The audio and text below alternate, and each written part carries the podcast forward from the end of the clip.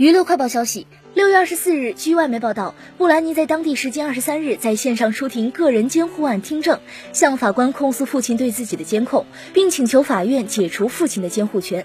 大量听证会录音细节被曝光，其中包括我父亲和任何参与监管的人，包括我的管理层，他们应该入狱。我体内有一个宫内节育器，以防止我生孩子。我想去看医生，把它取出来，这样我才能生孩子。但他们告诉我不行。我真的认为这种监管是滥用职权的。我觉得我无法过上充实的生活。我不是说假话，我只想要我的生活回来。已经十三年了，已经足够了，我受够了。